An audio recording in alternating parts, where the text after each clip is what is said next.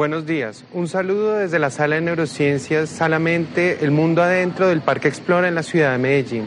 Hoy estaremos en un conversatorio sobre el cerebro homosexual. Con el grupo del Parque Explora hemos venido construyendo una serie de preguntas que vienen del público que nos van a permitir guiar este conversatorio. Pero en un momento recibiremos también algunas de sus preguntas para poder contestar. La primera pregunta es, ¿los homosexuales nacen o se hacen? Esa es una pregunta muy importante y desde la neurociencia y la biología la respuesta más sencilla sería sí, pero siempre esas respuestas son un poco más complejas. La identidad sexual de los sujetos se comienza a desarrollar más o menos entre la octava y décima semana de vida. Todos los humanos, al menos todos los mamíferos en realidad, estamos hechos para ser hembras por defecto, pero los hombres tenemos un cromosoma Y. Ese cromosoma Y se activa más o menos en la octava semana de gestación y empieza a liberar una gran cantidad de hormonas que masculinizan al feto durante la masculinización del feto va a haber cambios que generan los cambios que nosotros vemos en la vida diaria de lo que diferencian un hombre y una mujer. Pero adicionalmente todas las regiones de nuestro cuerpo se van a masculinizar, el cerebro, los huesos, los músculos, y eso va a determinar mucho cómo se expresa nuestro fenotipo. Esas variantes de, esa exposición hormonal se relaciona con los genes que cada uno de nosotros tiene.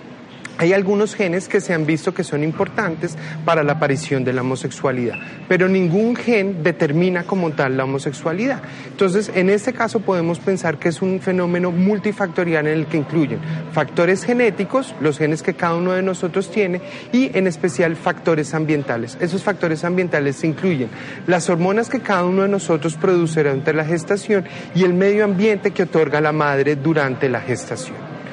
De manera que ante esta pregunta podemos decir que sí, los homosexuales nacen. De todos modos, los humanos vivimos en contextos culturales muy complejos y eso hace que nosotros de manera diversa expresemos nuestra sexualidad dependiendo el contexto eh, social y cultural en el cual vivimos. Siempre he pensado que el mejor ejemplo es decir que el closet es un invento cultural. Las personas son homosexuales o bisexuales, pero prefieren expresar una identidad sexual diferente o una identidad de género diferente para cumplir con las normas que su sociedad les obliga a cumplir.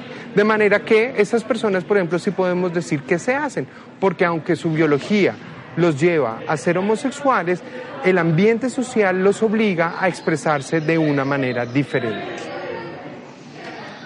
Cuando nos preguntamos sobre los genes, siempre ha habido una pregunta y si existe o no existe un gen homosexual. Este año en la revista Science aparece un estudio masivo con más de 455 mil sujetos de bases genéticas en las cuales hay personas que se les ha preguntado cuál es su orientación sexual y cuáles son sus preferencias sexuales y se les asocia con los genes. Y se ha encontrado que efectivamente hay algunos genes que son importantes para la aparición de la homosexualidad tanto en hombres como en mujeres. Pero ninguno de estos genes alcanza a explicar completamente la homosexualidad. Tal como les decía anteriormente, la base hormonal es fundamental para la masculinización o no masculinización del feto. De manera que, aunque hay genes que se ven que son muy importantes y los genes que se han visto que son importantes están asociados nuevamente a regulación hormonal, pero por ejemplo de manera muy interesante también hay algunos genes asociados al sistema olfatorio que están asociados a la homosexualidad.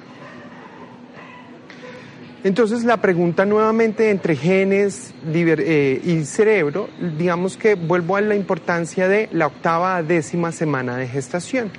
Todos somos por, hembras por defecto, pero dependiendo si tenemos un cromosoma Y, vamos a masculinizarnos en diferentes grados y si no tenemos el cromosoma Y, las hembras deberían eh, mantenerse de manera femenina.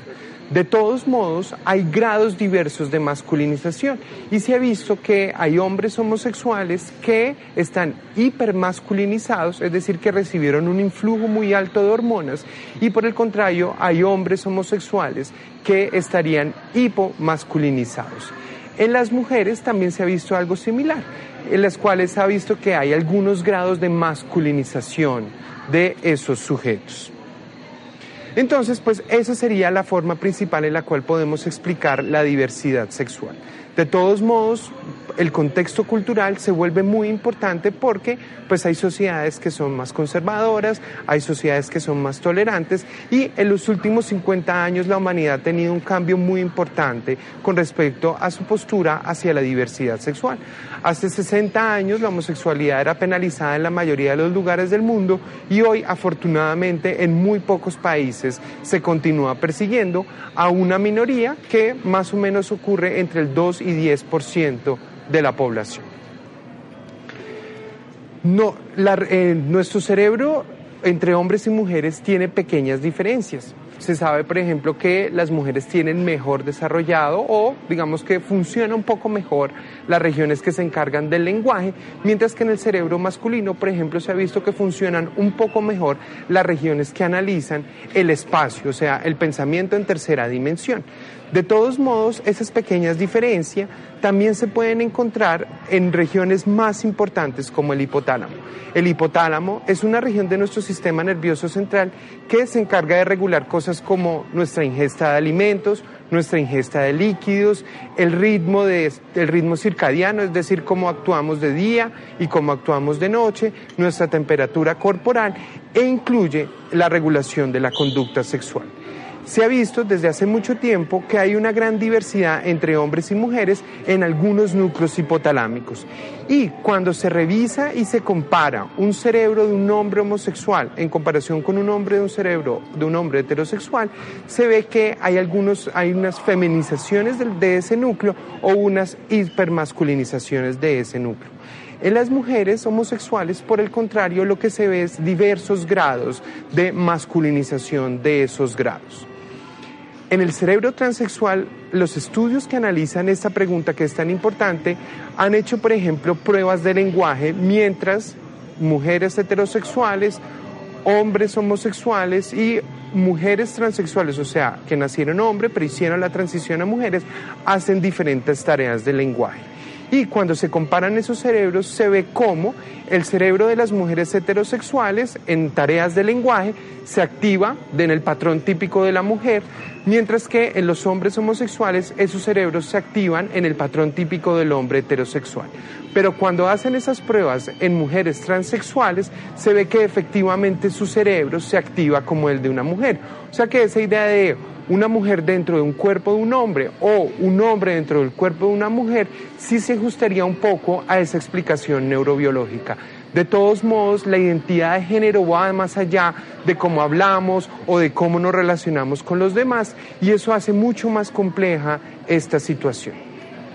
Una pregunta muy frecuente que nos han hecho es si podemos considerar la homosexualidad como una enfermedad. Y la respuesta es no. Pero ¿por qué respondo yo con tanta tranquilidad que la homosexualidad no es una, una, enfermedad? Lo primero es que cuando tenemos una enfermedad, las enfermedades siempre generan de alguna manera una disrupción de los fenómenos fisiológicos que constituyen a nuestro organismo. Y no se ha visto que en la homosexualidad o en la transexualidad o la bisexualidad haya disrupciones fisiológicas que alteren el comportamiento corporal. Por el otro lado, las regiones que regulan la identidad sexual, es decir, esas zonas del hipotálamo que se transforman durante el periodo embrionario, no son capaces de modificarse a partir de la experiencia. Eso nos hace pensar que tampoco podemos pensar que haya terapias que permitan curar la homosexualidad. Entonces, no es una enfermedad porque no es como tal una enfermedad, ni cumple las definiciones, ni tampoco se puede tratar. Existen algunos grupos que han tratado de, de, proponer diversos tratamientos para la homosexualidad, pero cuando uno analiza los sujetos que han pasado por ahí, uno lo único que encuentra es una gran carga de sufrimiento y en ningún caso se reporta una cura real a la homosexualidad. Pero no solamente el sistema nervioso tiene algunas diversidades asociadas a la identidad sexual. Hay una cosa muy interesante y es la relación que tenemos entre el segundo y el cuarto dedo de nuestros dedos. En general, hay una relación usual en la cual, debo revisar siempre, en los hombres heterosexuales lo esperado es que el cuarto dedo es un poco más grande que el segundo dedo. Pero se ha visto que en hombres homosexuales, como en mi caso, este dedo es un poco más corto que este dedo. Pero hay otros hombres homosexuales en los cuales, por el contrario, el otro dedo es mucho más largo que el segundo dedo. Eso nuevamente nos habla, nos hace pensar que efectivamente la homosexualidad estaría asociada a una y exagerada masculinización en algunos sujetos y en una insuficiente masculinización en otros sujetos. Pero esto nuevamente no lo podemos considerar una enfermedad porque pues en realidad esto es una interacción que incluye nuestros genes y el medio ambiente que se nos da durante el periodo embrionario. La, eh, la, transexualidad es un fenómeno muy interesante que debemos comprender y respetar y entenderlo aunque la homosexualidad estaría asociada a una masculinización parcial o incompleta o exagerada en algunos sujetos, estos periodos del desarrollo embrionario no solamente son importantes entre la octava y décima, eh, octava y décima semana de vida gestacional, sino que durante todo el periodo embrionario estamos expuestos a diversos influjos hormonales, producidos por nosotros mismos como embriones, pero también en la relación que tenemos nosotros con nuestra madre como ambiente. Y lo que se podría sospechar en el caso de la transexualidad es que la feminización de estos sujetos masculinos sería mucho más severa y haría que finalmente cuando alcanzan la vida adulta no se identifiquen como hombres, sino como mujeres y algo similar sucedería en las mujeres que hacen la transición a hombres y es que habría una masculinización excesiva de eso.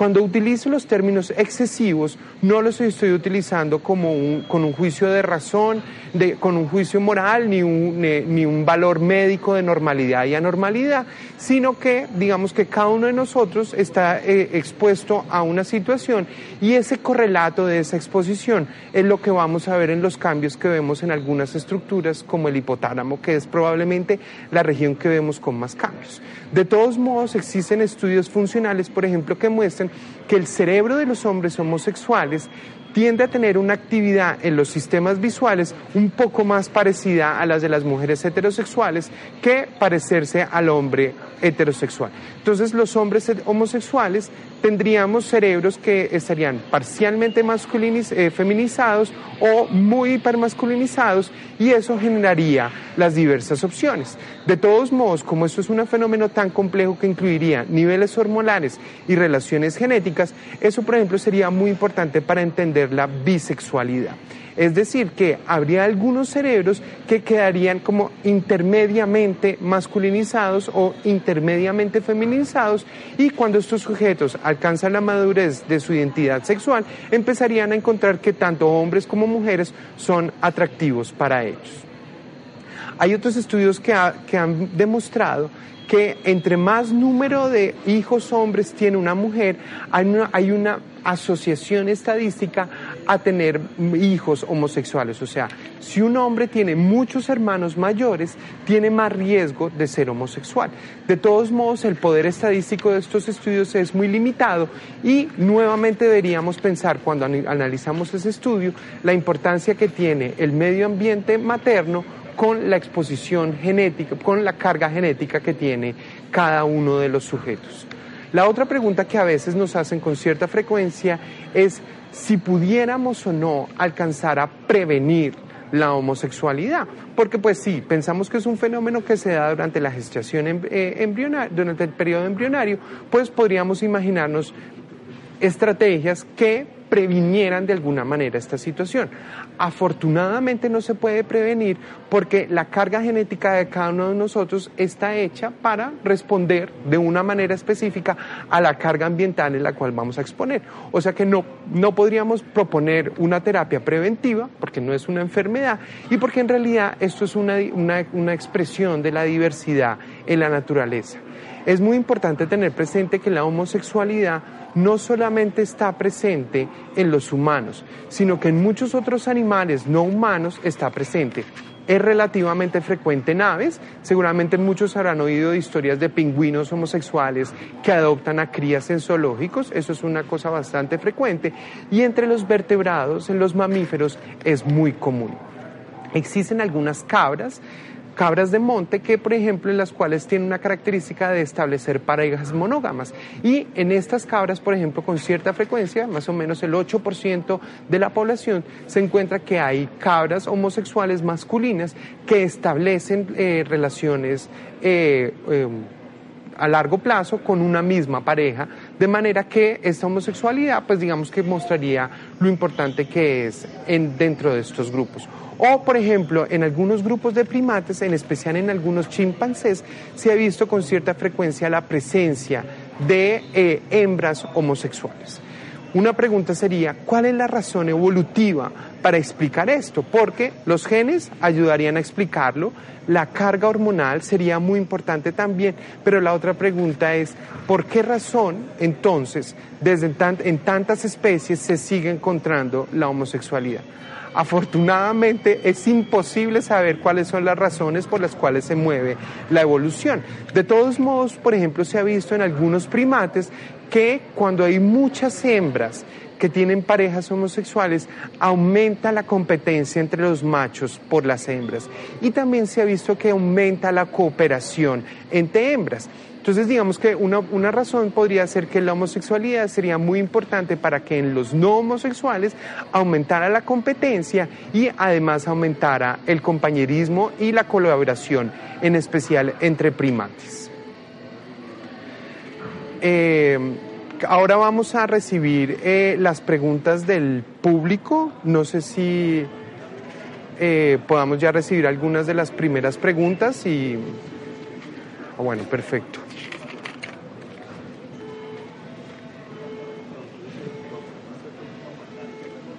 Les pido a todos los que están en Facebook que empiecen por favor a compartir con el Parque Explora.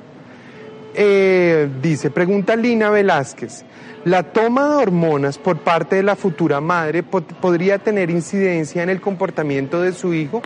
Hay algunos estudios que han demostrado que efectivamente algunas de las hormonas que se consumen durante la gestación, en especial de manera accidental, podrían estar asociadas a la presencia de homosexualidad femenina, pero no todas las mujeres que son homosexuales se pueden explicar porque su madre consumió una hormona durante el embarazo y también hay muchas mujeres que han tomado hormonas durante el embarazo y sus hijos no son homosexuales. Entonces, nuevamente volvemos a esta a la importancia de la interacción de ese ambiente hormonal y de la carga genética que tiene cada uno de estos. De todos modos, esto es una pregunta muy importante porque digamos que creo que el presidente de Bolivia hace mucho tiempo dijo que no debíamos comer pollo porque los pollos producían homosexualidad, porque las hormonas que supuestamente le dan a los pollos podrían eh, producir una disrupción de los sistemas hormonales. Pero la situación es mucho más compleja que solamente pensar,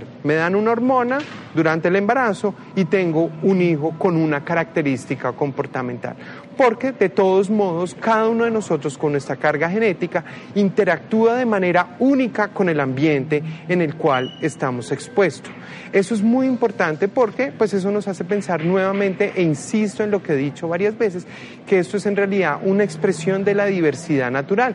La naturaleza es muy diversa y probablemente dentro de todo lo que sucede dentro de la naturaleza, la diversidad la conducta sexual es muy importante en los animales. De todos modos, el prejuicio es muy, eh, eh, es muy grave y si nosotros estamos pensando en que podemos determinar cuando un feto es o no es homosexual, nuevamente afortunadamente no podemos conocer, porque aunque hay algunas características que quedan impresas durante el periodo embrionario, esto solamente se empieza a expresar después de la adolescencia, de manera que afortunadamente no podemos ni adivinar ni predecir qué sujeto es o no es homosexual. De todos modos, hay algunos estudios muy interesantes que se han realizado en primates en los cuales se hace una manipulación del medio ambiente hormonal.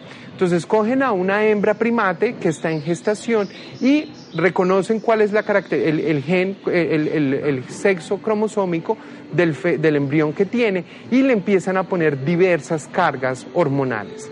Y digamos que hay una cosa previa que se sabe y es que, por ejemplo, lo usual en las monitas, en las monas hembras, es que les gusta jugar más con muñecas, mientras que a los monos machos preferentemente les gusta jugar con carritos cosa que más o menos pasa también en los humanos.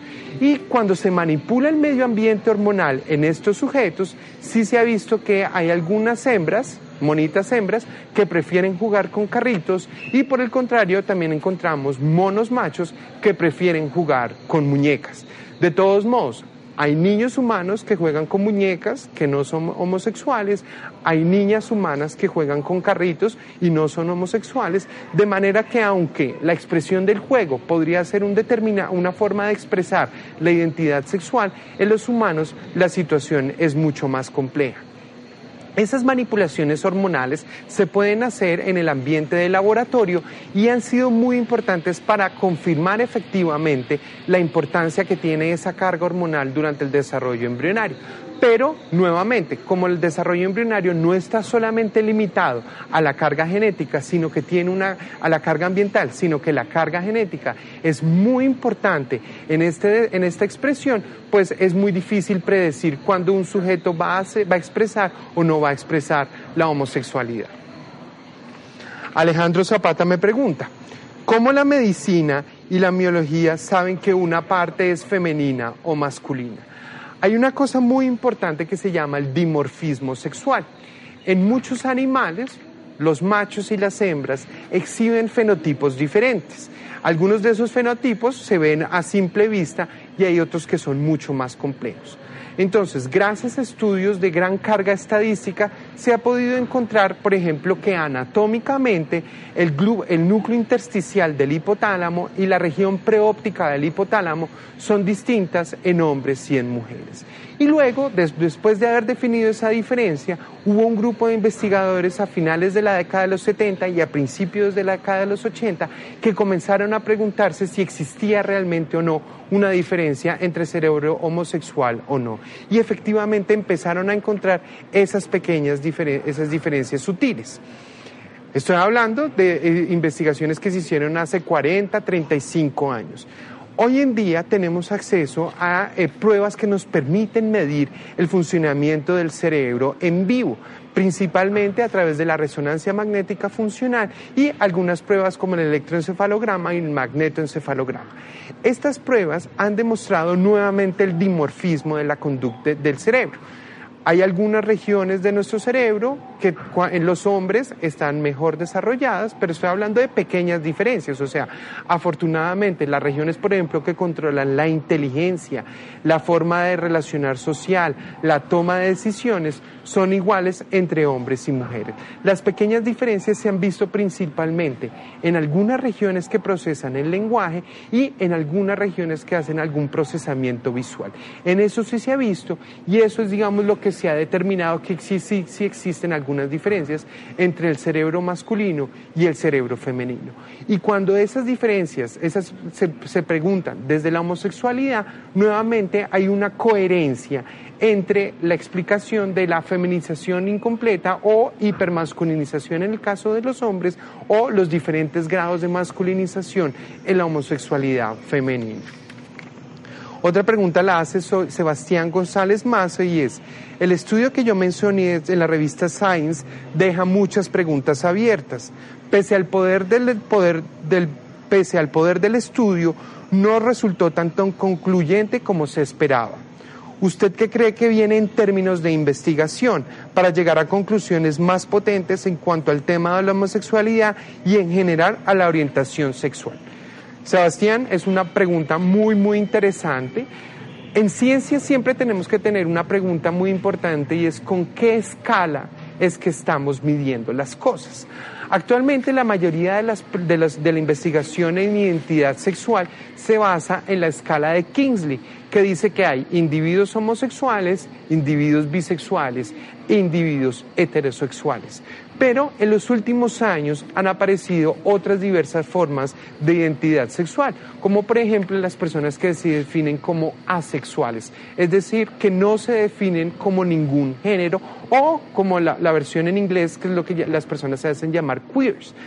Cuando y en ninguna de las escalas que utilizamos actualmente en investigación se incluye esa multidimensionalidad de la identidad sexual.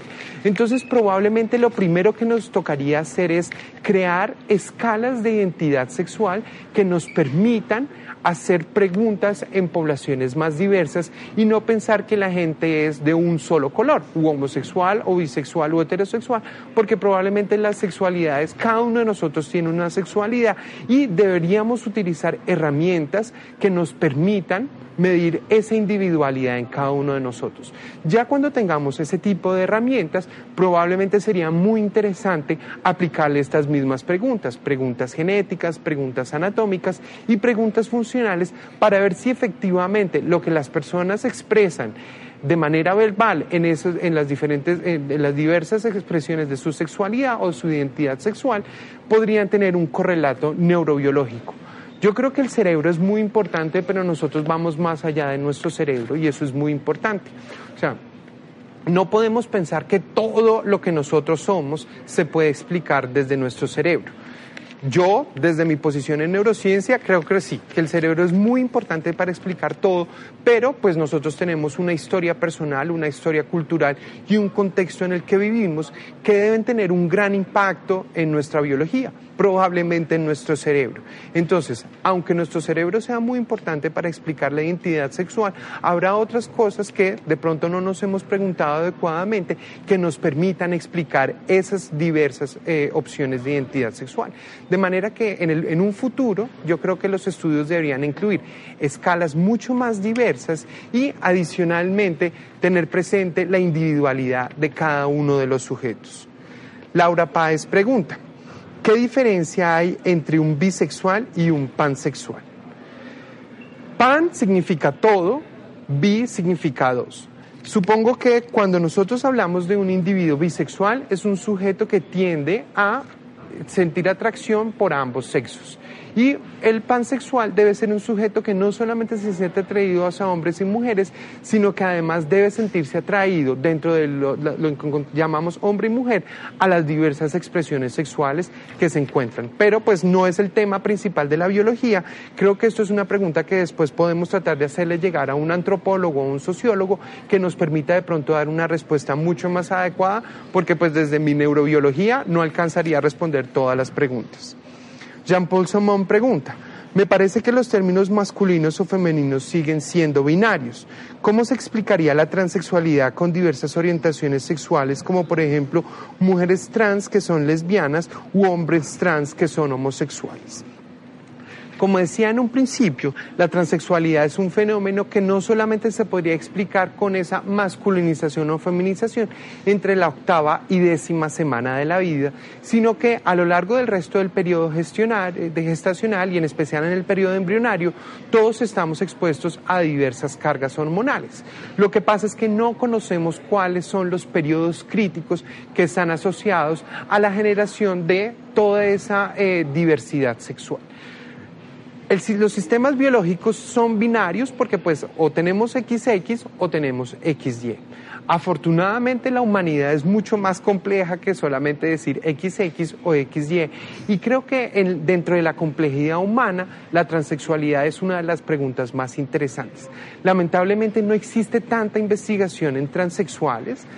No sé por qué eh, los transexuales, por ejemplo, tienen una esperanza de vida mucho menor que el resto de la humanidad.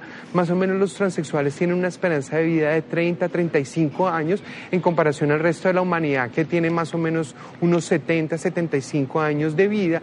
Entonces, pues puede ser que esta población sea una población marginada completamente por la sociedad, que no tiene una gran expectativa de vida y que dentro de esa marginación, desde la ciencia, no nos hayamos hecho preguntas importantes que permitan no solamente explicar la transexualidad, sino ayudar a que estas personas que son parte de la humanidad puedan tener una existencia tranquila e integrada con el resto de nosotros. Cuando ya la persona se identifica con algún género, ¿cambia algo en el cerebro? Probablemente no las regiones que regulan la identidad sexual, en especial las regiones del hipotálamo, solamente se consideraría que son plásticas durante la gestación. Es decir, que aunque una persona dijera hoy soy un hombre y mañana dijera que fuera mujer, probablemente no hay ningún cambio en el cerebro.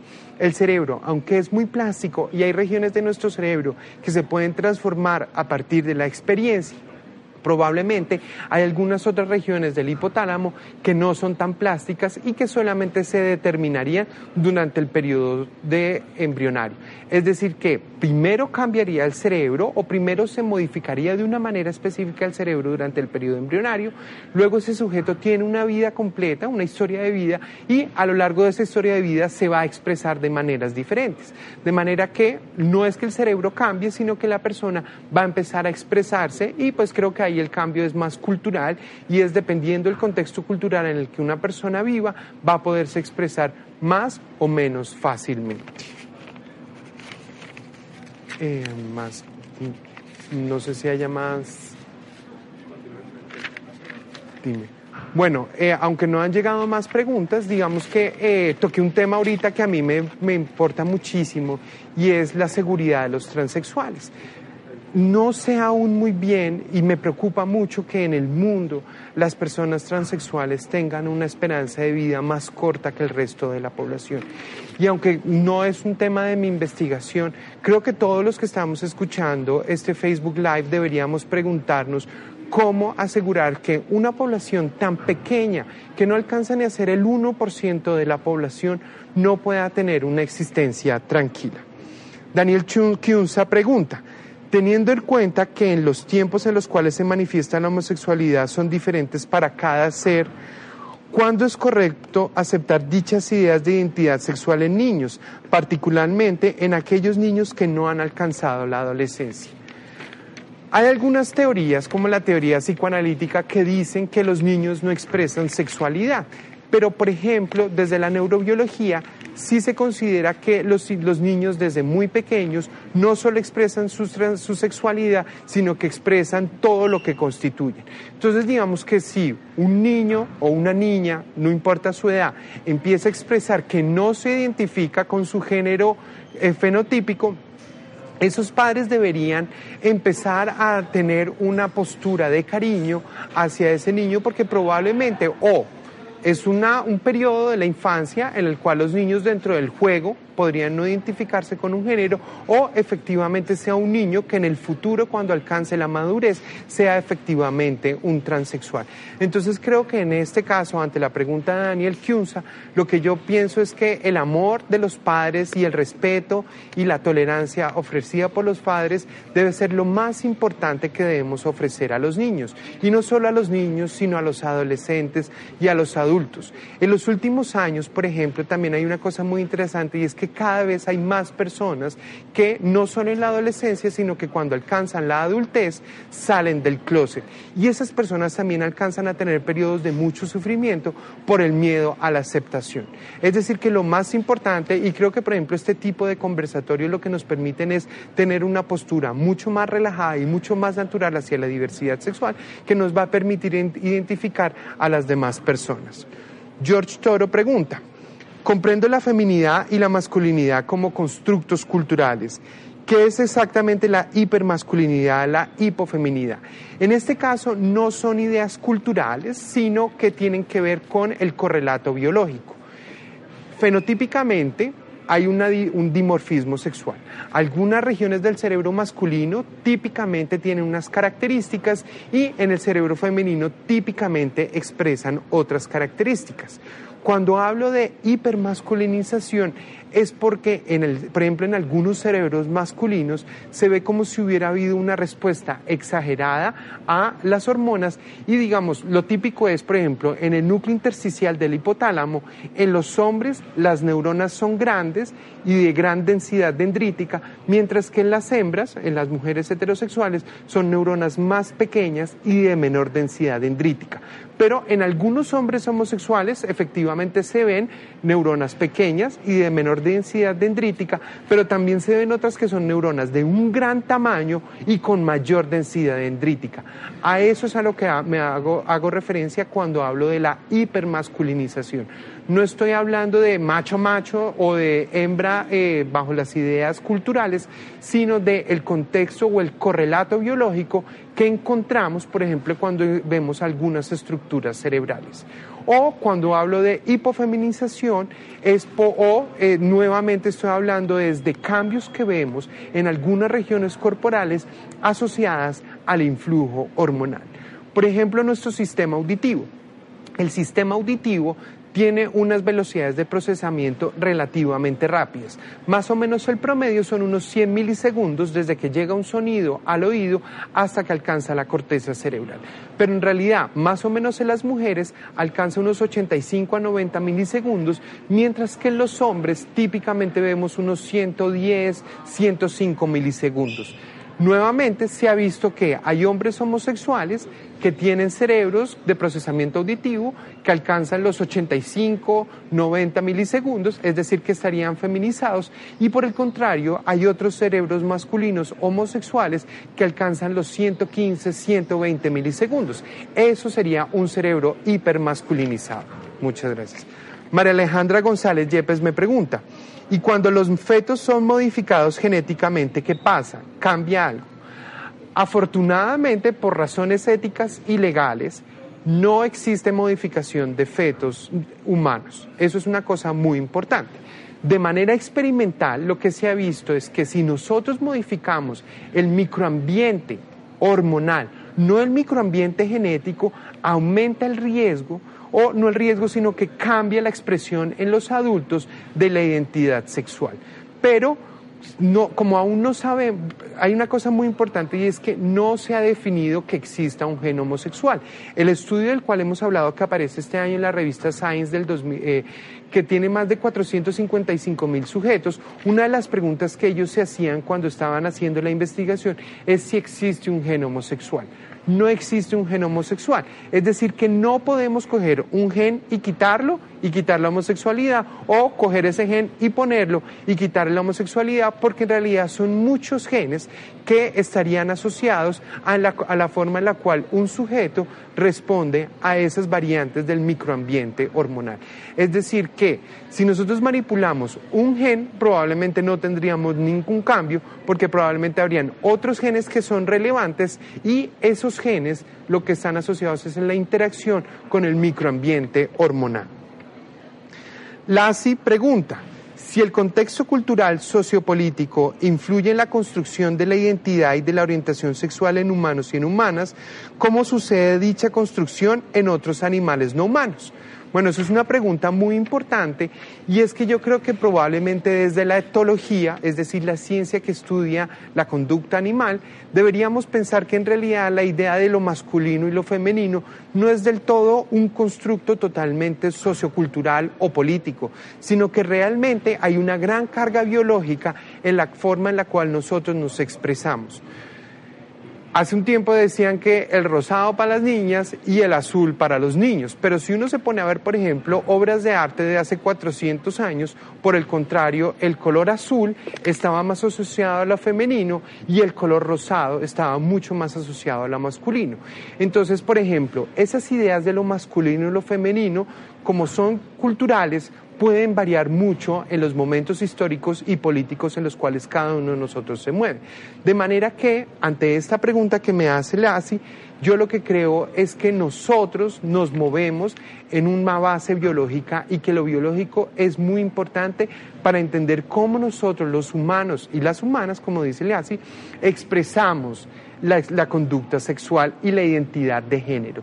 De todos modos, la identidad de género va más allá de lo biológico y yo no puedo proponer aquí una visión completamente reduccionista de decir que solamente lo biológico va a explicar la identidad sexual. En los humanos lo cultural es muy importante y pues aunque no es la pregunta principal desde la neurociencia, otras disciplinas como la sociología y la antropología probablemente den mejor respuesta para explicar cómo fenómenos que vienen desde lo animal, desde la conducta animal, se modifican en la conducta humana y en nuestra sociedad como tal. Listo. Gracias. Catalina Torres pregunta, Vi una niña en unas series de jazz. Ella nació masculina, pero siempre quiso ser niña. ¿Una madre debe ayudarlo desde pequeño a hacer una, su transición? Sí. El transgenerismo, digamos que lo, eh, se ha visto que comienza a expresarse desde etapas muy tempranas, pero cuando los sujetos alcanzan la pubertad es que empieza a hacerse mucho más llamativa la divergencia entre su identidad sexual y su cuerpo como tal. Y yo creo que lo más importante en los padres siempre es ofrecer una posición de cariño, de amor, y de respeto para la expresión sexual de sus hijos. Pero no solamente los padres, sino psicólogos, médicos, los sistemas educativos, debemos tener una posición abierta y de tolerancia para entender que la diversidad sexual no solamente se expresa después de la adolescencia, sino que probablemente comienza en etapas mucho más tempranas de la infancia. Y debemos tener sistemas educativos flexibles que permitan entender cómo un niño quiere hacer una transición hacia niña o una niña quiere hacer una transición hacia niño. Listo. Drúa Espinosa pregunta, quiero saber si es posible que las condiciones ambientales, sociales y culturales puedan afectar la estructura cerebral respecto a la homosexualidad. Cuando hablo de ambiente con respecto a la identidad sexual, solamente me limito a hablar del ambiente que se da durante el periodo embrionario, es decir, la relación que se da entre el embrión o feto y la madre que lo contiene. Ese sería el único ambiente que podría yo considerar que sería capaz de modificar. Se han hecho muchos experimentos en los cuales, por ejemplo, después del nacimiento a modelos animales se les empieza a dar cargas hormonales y se ha visto que esto no tiene ningún efecto. De manera que aunque el ambiente, cuando yo hablo de ambiente, estoy hablando específicamente del ambiente embrionario y solamente esto tendría que ver con la plasticidad de regiones del hipotálamo que se dan durante periodos muy tempranos de la gestación.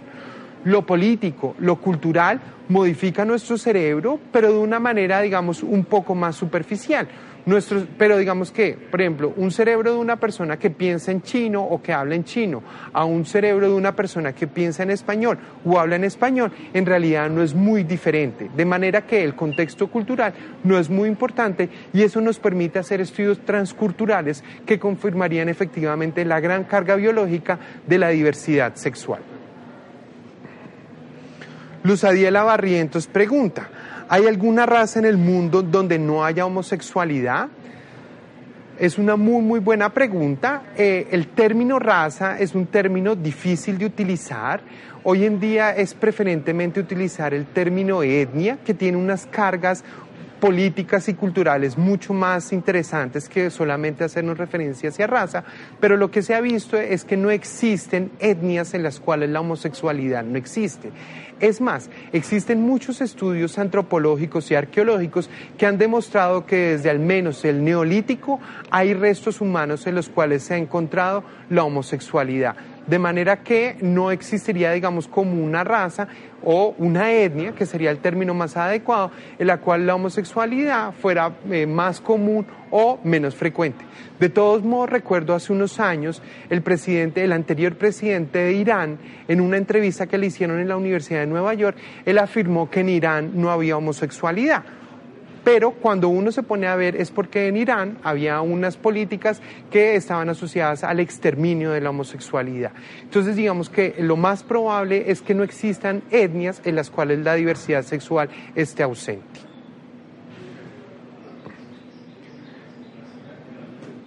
De todos modos, eh, eso es una pregunta que debemos siempre preguntarnos si es si hay algo que pasa en los humanos, pero que también pasa en los animales y que no solamente pasa en algunos grupos humanos, sino que por el contrario es común en todos los grupos humanos, yo desde la neurociencia lo que pienso es que esto es un fenómeno natural. Y pues nuevamente, digamos que el discurso con el cual yo me muevo es que la diversidad sexual en realidad es un fenómeno natural de la forma en la cual de manera diversa se pueden expresar se expresa la naturaleza. De manera que no podemos pensar ni que es normal ni que es anormal en ningún contexto porque pues digamos que esto es en realidad variantes de la expresión natural. Hay homosexuales geniales. el neurocientífico Oliver Sacks, Virginia Woolf, el emperador Adrián, Margarit Yourcenar, Luis Caballero. ¿Está asociada la homosexualidad con una sensibilidad superior? Eso es una pregunta muy interesante y mi respuesta sería no. Yo creo que los homosexuales, los bisexuales y los heterosexuales debemos tener inteligencias equiparables y cuando hablan de rasgos de sensibilidad me imagino que hablan sobre sensibilidad estética y me imagino que no, porque también hemos tenido grandes genios del arte que son heterosexuales.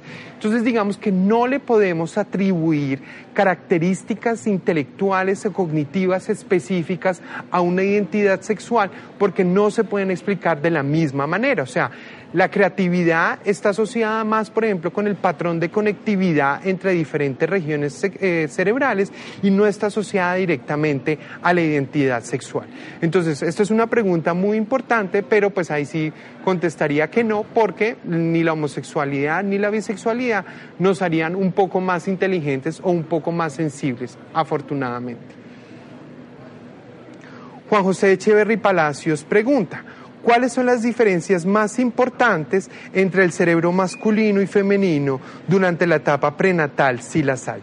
En realidad no son muy grandes las diferencias. Las diferencias, eh, aunque hay digamos como un printing o una impresión que da esa carga hormonal y la interacción que se da durante la carga hormonal, eh, durante la gestación, esas diferencias solamente se empiezan a ser notorias después de la pubertad. Entonces, la carga hormonal asociada a la pubertad y a la activación que se da durante la adolescencia empezaría a generar ese dimorfismo. Es decir, que afortunadamente no tendríamos técnicas en las cuales pudiéramos decir que un embrión o un feto es homosexual, bisexual o heterosexual, porque pues digamos que podríamos encontrarnos preguntas éticas que afortunadamente no se podrían contestar. Nuevamente, eh, esa pregunta de si podemos identificar o no identificar un cerebro a simple vista, afortunadamente no se pueden contestar. La identidad sexual, aunque tiene esa carga genética y hormonal que queda impresa en nuestro cerebro, cada uno de nosotros tiene otros genes y otras hormonas que nos ayudan a expresarnos de manera diferente. Entonces digamos que afortunadamente uno no puede coger un cerebro y decir de una, uy, este es un cerebro homosexual o un cerebro bisexual, sino que tocaría hacer una disección especial y analizar algunas regiones muy puntuales del cerebro o del hipotálamo específicamente en las cuales encontramos esa diferencia. Diana Catalina Valdivieso pregunta, explícanos lo de, los restos, por favor, como lo del neolítico. Ah, bueno, se ha visto que se han encontrado eh, entierros homosexuales. Desde el neolítico los humanos eh, nos estamos enterrando con símbolos y muchas veces nos entierran o con elementos rituales o por ejemplo también es muy común encontrar desde el neolítico entierros entre grupos familiares o entre parejas. Y sí se ha visto que hay algunos restos neolíticos en muchas regiones del mundo donde se ha visto que hay entierros de dos hombres o de dos mujeres y pues eso lo que nos hace pensar es que esto es una cosa muy común en la humanidad y que desde tiempos prehistóricos nos estamos respetando y nos estamos permitiendo expresar adecuadamente la diversidad sexual. Obvio, ha habido muchos cambios en la historia, hay algunos grupos culturales que niegan la homosexualidad o que la consideran que es una enfermedad o un pecado, pero desde la neurobiología nosotros no hacemos ese tipo de juicios, sino que lo que vemos es un patrón estadístico y unas características de expresión. Una pregunta que hacen es, ¿hay discriminación en Colombia entre los científicos para los investigadores LGTBI? Pues yo soy abiertamente homosexual en mi trabajo y en la universidad en la cual actualmente estoy estudiando. Jamás he sentido ninguna carga de discriminación. De todos modos, pues es mi, mi, mi situación personal muy afortunada, pero no sé si de pronto otros investigadores o investigadoras que también pertenezcan a la, a la, a la comunidad LGTBI hayan sentido algún grado de discriminación, pero supongo que en los comentarios del Facebook Live las personas pueden contar algunas de sus experiencias. De todos modos, en algunas otras regiones del mundo, por ejemplo en, los Estados Unidos, actualmente se está buscando que sea legal discriminar a las personas transexuales. No solo científicos, sino en general a todas las personas transexuales. Pero, por ejemplo, si nosotros vemos todo lo que hemos hablado hoy desde la neurobiología, no tendría ningún sentido hacer ningún tipo de discriminación, porque en realidad lo que estamos hablando son variantes normales de expresión de la conducta humana. Lili Gómez pregunta, dicen que la tendencia sexual del futuro es el bisexualismo. ¿Es natural del cuerpo y sus componentes biológicos hablando desde el punto de vista científico? Yo no creo que exista una tendencia sexual para futuro, porque además nosotros no podemos conocer el futuro. Karl Popper me enseñó desde hace mucho tiempo que el futuro es impredecible y que nosotros no podemos decir qué va a pasar. En evolución de las especies, la evolución de las especies es completamente impredecible y no podemos decir qué va a pasar. Además, la identidad sexual de cada uno de nosotros es única de nosotros. De manera que decir que en el futuro todo el mundo va a ser bisexual no es muy fácil de responder, porque pues primero el futuro es impredecible y segundo, digamos que lo que se ha visto estadísticamente es que lo típico es que los rangos de homosexualidad van más o menos entre el 12 y el 10% y los rangos de bisexualidad más o menos van entre el 5 y el 8% de la población. Y estos números en general tienden a ser bastante estables, obvio estos estudios solamente se están haciendo desde hace 60 años, cuando se, empezaron, se empezó a despenalizar la homosexualidad. De manera que sí tocaría esperar y hacer seguimientos y hacer estudios, digamos, que hagan seguimientos de poblaciones en, a 100, 200 años, y ahí sí poder llegar a pensar que el futuro de la homosexualidad, de la, de la humanidad, fuera la bisexualidad, no el futuro de la homosexualidad, sino el futuro de la humanidad sea la bisexualidad. Pero digamos que yo desde mi perspectiva me queda muy, muy difícil contestar esa pregunta pregunta por lo impredecible que es la naturaleza. Eh, hay una serie en Netflix que dice que las mujeres homosexuales tienen más orgasmos que los heterosexuales. El orgasmo tiene mucho que ver con la comunicación que tienen las dos parejas y puede ser que entre las mujeres homosexuales el conocimiento del placer entre mujeres permita que la exploración entre la una y la otra pueda llegar a momentos de mayor placer. Pero no sé, pues eso dice que la referencia es una serie de Netflix, no sé pues qué tan... Eh, qué tanta información haya sobre eso. De todos modos, creo que la calidad de los orgasmos se mide en cada uno de nosotros y pues cada uno de nosotros alcanzará un orgasmo dependiendo de la pareja y la comunicación que tenemos con nuestras parejas. Entonces, digamos que yo creo que generalizar es muy difícil, o sea, cuando nosotros tenemos una cosa que tiene una carga genética, cultural, hormonal, ambiental, es muy difícil generalizar porque probablemente haya muchas homosexualidades, haya muchas bisexualidades y también haya muchas heterosexualidades. Alejandro Torres pregunta, ¿alguna vez leí que había mayor probabilidad de que el último hijo de, eh, el último de varios hijos de una pareja fuese homosexual? ¿Cuál es el fundamento? Efectivamente, existen algunos estudios que analizan estadísticamente y sí se ha demostrado que entre más hermanos mayores tenga un hombre, mayor riesgo tiene de ser homosexual. De todos modos, eso no se cumple al 100% porque la carga genética sería muy importante y no todos compartimos la misma carga genética. Las hipótesis que tratan de explicar eso es que a medida que una mujer tiene varias gestaciones, empieza a producir anticuerpos contra los diferentes factores que liberaría ese feto. Y si tiene muchos fetos masculinos, la hipótesis diría que podría producir muchos anticuerpos contra algunas de las hormonas masculinizantes de ese feto. De manera que a medida que hay más embarazos, ese sistema inmunitario sería mucho más eficiente inmunológicamente se recogerían más fácil esas hormonas y al, recoger, y al quitar esas hormonas habría una masculinización ineficiente. Teo Tascón pregunta, ¿qué fundamento teórico valida y sustenta la teoría de los dedos en relación con la identidad sexual en los seres humanos?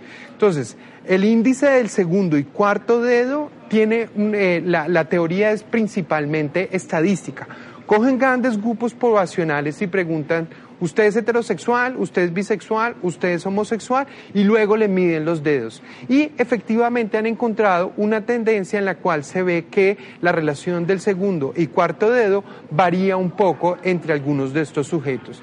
Pero los genes y las hormonas que masculinizan los huesos no son exactamente siempre los mismos genes y las hormonas que masculinizarían completamente el cerebro y no se dan siempre en el mismo periodo de tiempo. Entonces, por ejemplo, podemos tener hombres homosexuales, perdón, hombres heterosexuales cuya relación entre el segundo y cuarto dedo no es la esperada. De manera que, aunque esto tiene una, o sea, la base es estadística, no alcanzaría a explicarse adecuadamente. De todos modos, pues en mi caso es coherente, siempre que yo me encuentro con personas homosexuales, les cuento la historia. En clase, cuando uno hace esa pregunta, todo el mundo lo primero que hace es mirarse los dedos y en general yo sí he visto, al menos en población colombiana, que sí hay una coherencia entre el índice segundo y cuarto dedo. Pero, por ejemplo, en el estudio genético de este año que apareció en la revista Science, ellos analizan la relación genética y el poder predictivo del índice del segundo y cuarto dedo y no encuentran un correlato genético. Entonces, aunque en algunos homosexuales sí hay un correlato anatómico entre la relación del segundo y cuarto dedo, cuando nos ponemos a ver los genes, no hay unos genes que permitan explicar específicamente esa divergencia de la relación del segundo y cuarto dedo. La última pregunta le tocó a Juan Pablo Bedoya. Juan Pablo Bedoya Gallego, la diferencia entre las manifestaciones homosexuales al día de hoy versus hace 100 años posiblemente corresponden a fenómenos sociales de la liberación LGTBI? Sí. Yo creo que si nosotros los homosexuales tenemos que agradecerle a alguien es al movimiento feminista. Cuando nació el feminismo y luego la liberación sexual, fue cuando los homosexuales encontramos una oportunidad de decir, nosotros también podemos hacer parte de la sociedad. Y afortunadamente, no solamente desde el colectivo LGTBI, sino en, en la población heterosexual, ha habido un cambio muy importante de postura la sociología, la antropología, la psicología, la psiquiatría, la medicina y también la neurociencia han dado respuestas que permiten confirmar que efectivamente la homosexualidad no es una enfermedad, sino una condición natural. Muchas gracias a todos y espero que sigan participando en todo lo que el Parque Explora les da a ustedes en Medellín y en especial que no se les olvide la sala de neurociencia, mente, el mundo adentro. Muchas gracias.